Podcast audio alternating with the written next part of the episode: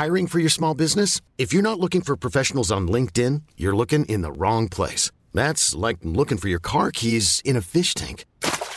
LinkedIn helps you hire professionals you can't find anywhere else, even those who aren't actively searching for a new job but might be open to the perfect role. In a given month, over 70% of LinkedIn users don't even visit other leading job sites. So start looking in the right place. With LinkedIn, you can hire professionals like a professional. Post your free job on linkedin.com slash achieve today. Bonjour, aujourd'hui je vous propose de pousser un cri Vive les DRH Je suis Gaël Châtelain-Berry, bienvenue sur mon podcast Happy Work, le podcast francophone le plus écouté sur le bien-être au travail. N'hésitez pas à mettre des pouces levés, des étoiles, des commentaires, à partager cet épisode, à parler de Happy Work autour de vous. C'est comme cela que Happy Work durera très longtemps et en plus, ça me fait super plaisir. Alors, pourquoi vivent les DRH eh bien, je dois bien vous avouer que depuis le temps que j'écris sur le sujet du bien-être au travail, du management, des ressources humaines, je me suis aperçu avec horreur que je n'avais jamais parlé des DRH. Pas des DRH au sens fonctionnel, des directions des ressources humaines. Car oui, une direction des ressources humaines, c'est beaucoup beaucoup de métiers, beaucoup beaucoup de personnes, et je n'en ai littéralement jamais parlé. Et en fait, je dois bien vous avouer que je suis plutôt heureux. Depuis la pandémie, les DRH sont remises au centre des stratégies, au centre des entreprises. Elles ont eu une forme d'énorme pression. Et c'est pour cela, je crois, que je voulais rendre une forme d'hommage et d'expliquer le pourquoi de cet hommage, car on en parle assez peu, mais cette période sans DRH, très franchement, je pense que ça serait mission impossible. Et oui, les DRH sont souvent dans l'ombre, on en parle peu.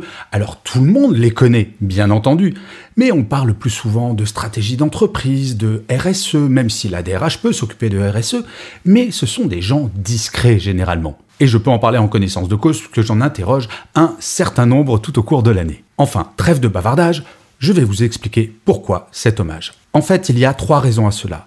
La première raison, c'est la gestion de la pandémie.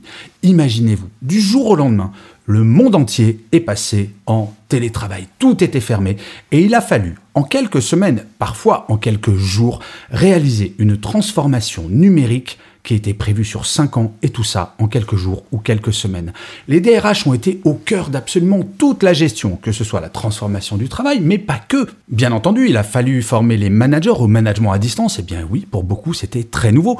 Pour rappel, avant la pandémie, si l'on prend l'exemple français, seulement 16%, 16% des entreprises avaient des accords de télétravail. C'est quand même pas beaucoup. Les DRH ont dû également gérer le chômage partiel pour beaucoup. Et ça, ce n'était pas extrêmement simple. Il a fallu rassurer les gens, il a fallu faire énormément d'administratifs pour que cela fonctionne. Et après les confinements, il a fallu, je ne sais pas si vous en rappelez, gérer le retour au bureau avec toutes les problématiques sanitaires qu'il y avait. Oui, cette période a été complexe chez les DRH et on n'en parle pas assez souvent, mais je peux vous garantir qu'il y en a un certain nombre qui, malheureusement, ont fait des burn-out. Rien que pour cela, un petit big up, comme dirait mon fils de 15 ans, c'est pas mal.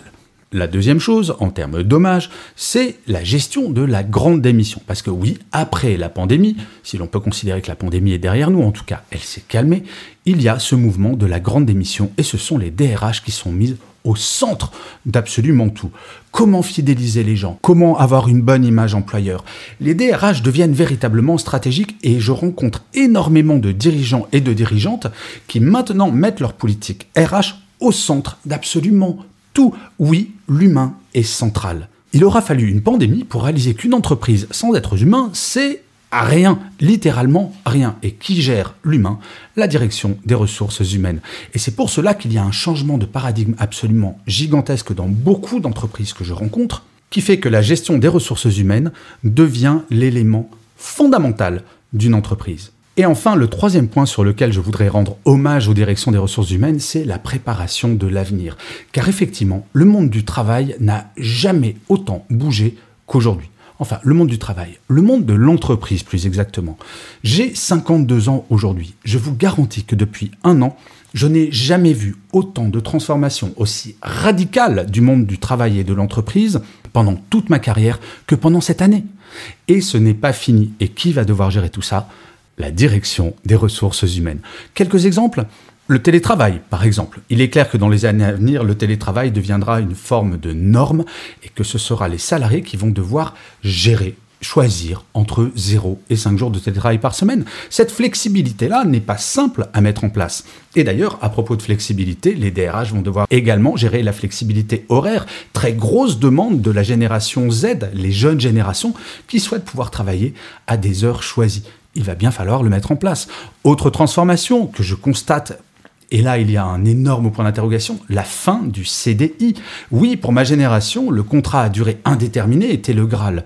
J'entends de plus en plus de jeunes dire mais moi je ne veux pas être marié à une entreprise, je souhaite avoir un CDD. Eh bien, il va falloir gérer cela également. Et enfin, et là je ne vous parle que des très grandes tendances, il y a la réflexion autour de la semaine des 4 jours. Je peux vous garantir que certaines directions des ressources humaines ont quelques nuits blanches en pensant à la mise en place de cela. Parce que si la mise en place d'une semaine de 4 jours est quelque chose de relativement simple dans une TPE ou une PME, dans un groupe de plusieurs milliers, voire plusieurs dizaines de milliers de personnes, je peux vous assurer que ce n'est pas la même paire de manches, comme on dit. Alors oui, depuis deux ans, effectivement, la direction des ressources humaines est au centre de beaucoup de choses et cela leur met une énorme pression. Donc en fait, juste à mon petit niveau, je voulais faire un petit clin d'œil, un petit coucou pour dire vraiment, merci. J'écris, je fais des conférences, je fais ce podcast pour essayer de faire que l'entreprise se transforme, que le monde du travail se transforme, aille vers plus de bienveillance, vers plus de flexibilité. Et je dois bien dire que depuis deux ans, je vois l'action quotidienne de beaucoup de directions des ressources humaines vers ce genre de choses dont je parle depuis des années. Alors oui, la baisse du chômage aide, oui, la pandémie a accéléré les choses, mais au cœur de tout ça, il y a cette direction des ressources humaines.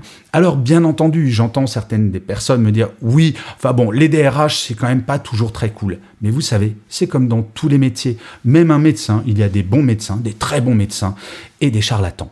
Eh bien, en DRH, c'est exactement la même chose, mais je peux vous garantir que pour parler avec beaucoup d'entre eux et d'entre elles, il y a des gens qui sont motivés, mobilisés et pour qui leur travail a un sens incroyable puisqu'il est au service des personnes et il n'y a rien de plus noble que cela. Bref, voilà. Merci les DRH et surtout bon courage. N'oubliez pas de vous reposer, de déconnecter, histoire de ne pas nous faire un burn-out dans les semaines et les mois à venir. Je vous remercie mille fois d'avoir écouté cet épisode de Happy Work, que vous travaillez en DRH ou pas d'ailleurs. N'hésitez surtout pas à vous abonner sur votre plateforme préférée car je vous le rappelle, Happy Work c'est une quotidienne. Mais d'ici là, plus que jamais, prenez soin de vous. Salut les amis